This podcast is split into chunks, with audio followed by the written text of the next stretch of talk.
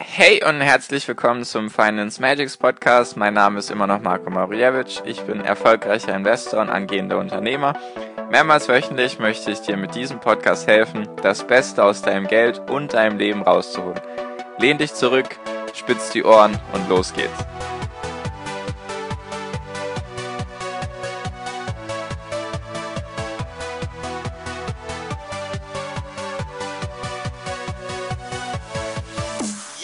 Hi und herzlich willkommen zum Finance Magics Podcast. Heute haben wir eine Schnapszahl, heute haben wir schon Folge 44 und heute geht es um das Thema staatliche Einlagensicherung. Klingt jetzt wieder so total langweilig, nur ist wichtig zu wissen und zwar geht es darum, dass du ja, wenn du jetzt in Aktien investierst oder auch allgemein nur ein Sparbuch hast, dann hat das ja immer mit einer Bank zu tun auch solche Online-Broker sind ja trotzdem Banken. Die brauchen eine Banklizenz und deswegen sind das Banken. Und diese Banken können natürlich pleite gehen, sind wie alle anderen Unternehmen, sind es ja auch, sage ich mal, ganz normale Unternehmen, die müssen Geld verdienen und falls sie eben pleite gehen, dann kann das eben auch passieren. Beziehungsweise, wenn sie etwas falsch machen, nicht gut wirtschaften, dann gehen sie halt pleite. Hat man bei der letzten Finanzkrise 2007, 2008 gemerkt. Zum Beispiel Lehman Brothers hast du vielleicht gehört. Durch die Lehman Brothers Pleite kam ja letztendlich alles ins Rollen und die Finanzkrise ist sozusagen entstanden, weil niemand hat der anderen Bank mehr vertraut und es wurde kein Geld mehr ausgeliehen für Kredite und so weiter und deswegen kam das so ins Rollen und deswegen gab es dann die Finanzkrise. Und im Zuge dessen wurde die staatliche Einlagensicherung von 20.000 auf 100.000 erhöht. Was genau heißt das? Es geht darum, all das, sage ich mal, Barvermögen, also was nicht in irgendetwas investiert ist, so könnte man das jetzt simpel ausdrücken, bis 100.000 Euro wird dir durch den deutschen Staat ersetzt, beziehungsweise europaweit durch den Staat ersetzt, falls die Bank, bei der du dein Geld hast, pleite geht. Also nehmen wir an, du bist jetzt bei der, bei irgendeiner Bank, bei deiner Hausbank jetzt und du hast da 100.000 Euro auf deinem Sparbuch liegen. Natürlich keine gute Idee, nur du hast da eben 100.000 Euro liegen oder auf dem Tagesgeldkonto.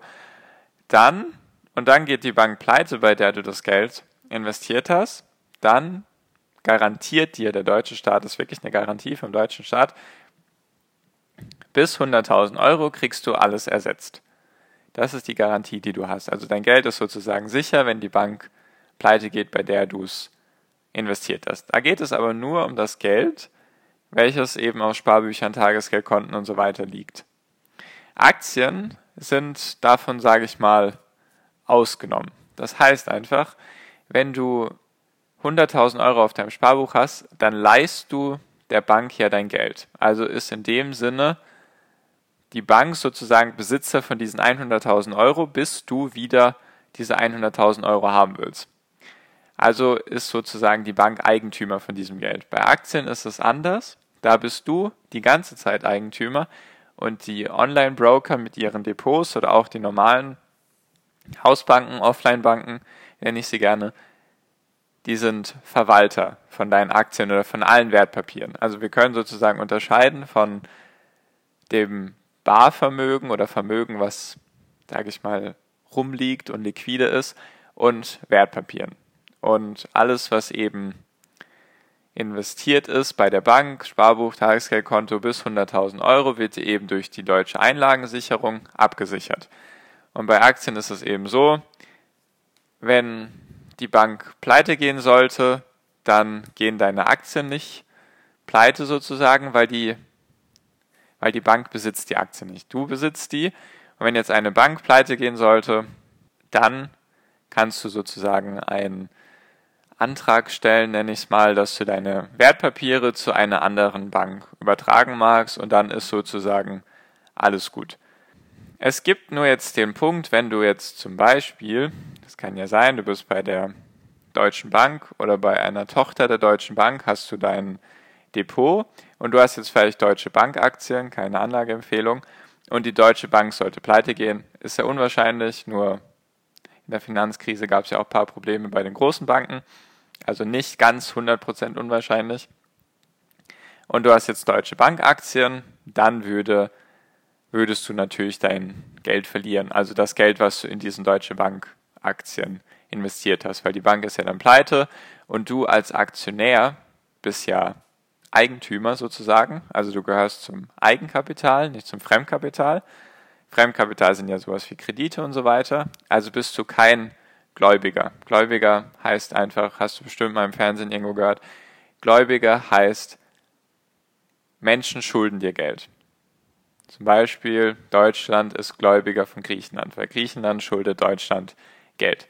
Und so ist es eben auch bei Unternehmen. Es gibt Gläubiger und also Gläubiger gehören zum Fremdkapital und Aktionäre zum Eigenkapital. Deswegen, wenn die Deutsche Bank pleite gehen sollte, dann kriegen erst alle Gläubiger ihr Geld sozusagen von dem, was vorhanden ist, und erst danach, du als Aktionär würdest erst danach dein Geld bekommen, falls da noch etwas übrig wäre. Hättest du jetzt zum Beispiel Anleihen auf die Deutsche Bank, Anleihen werde ich auch nochmal einzeln erklären in der Podcast-Folge.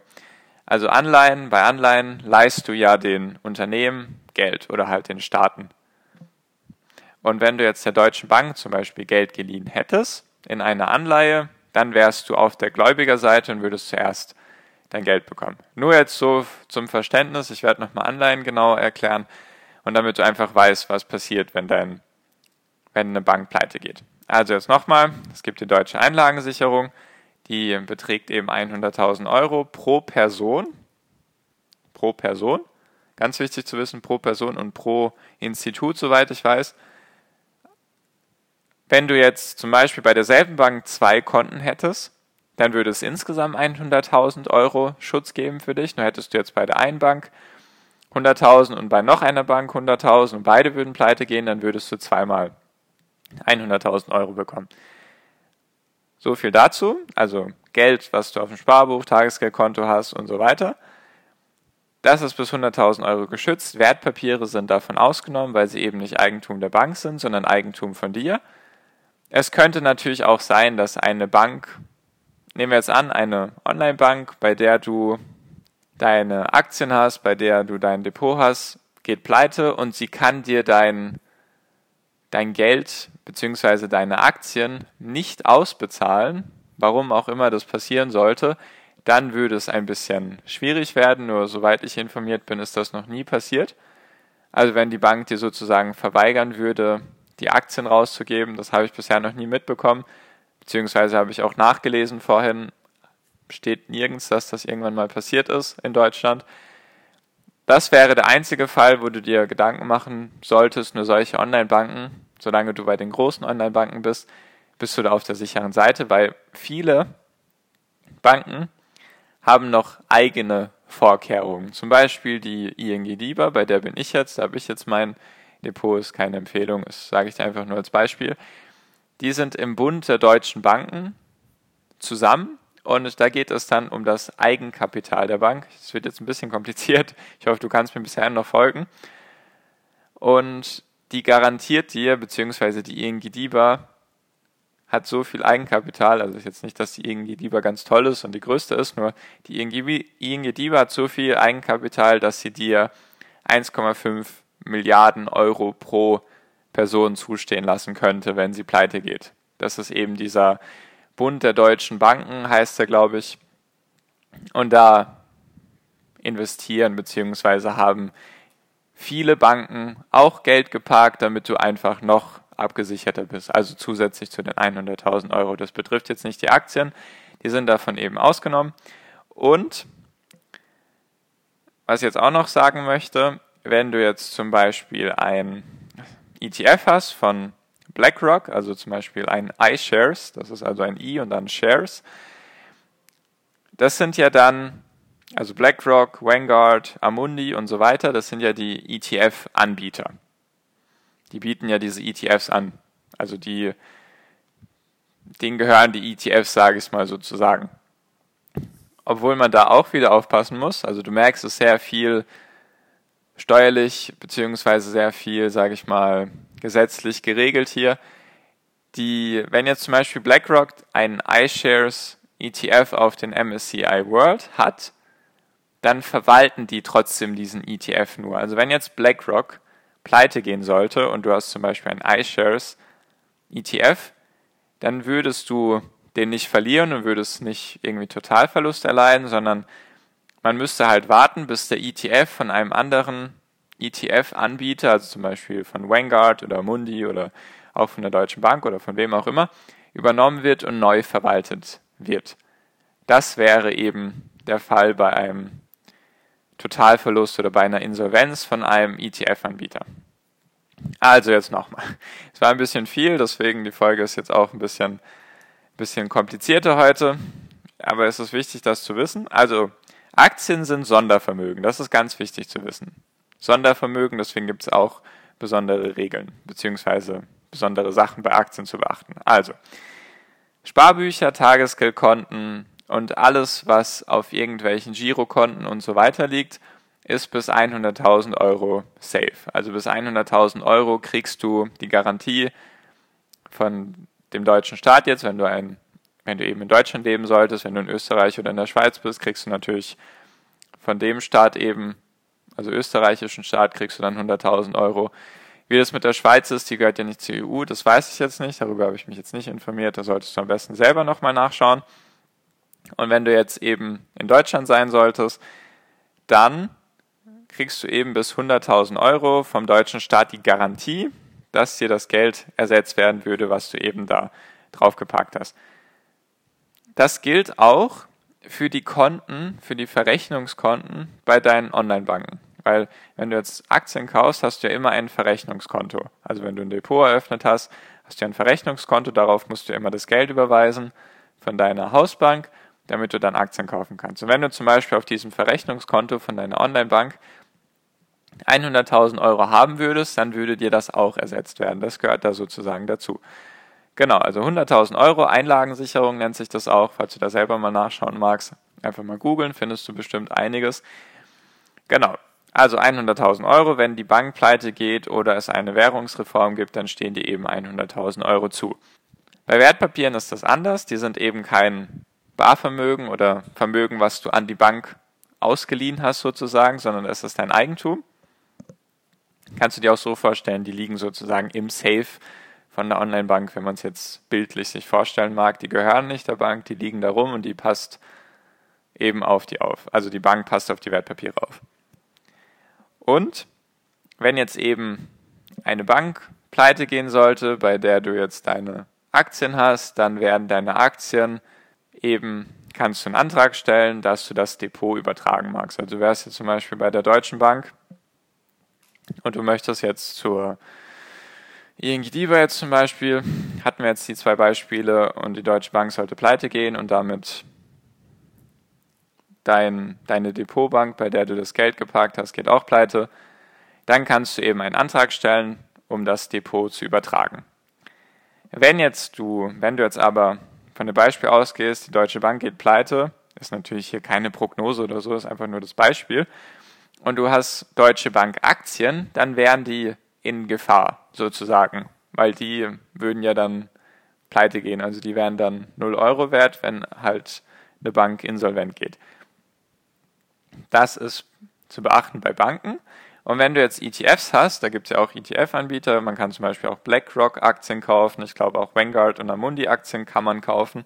Ich weiß es auf jeden Fall von BlackRock. Und die sind ja ETF-Anbieter bzw. ETF-Verwalter, wie du jetzt gelernt hast.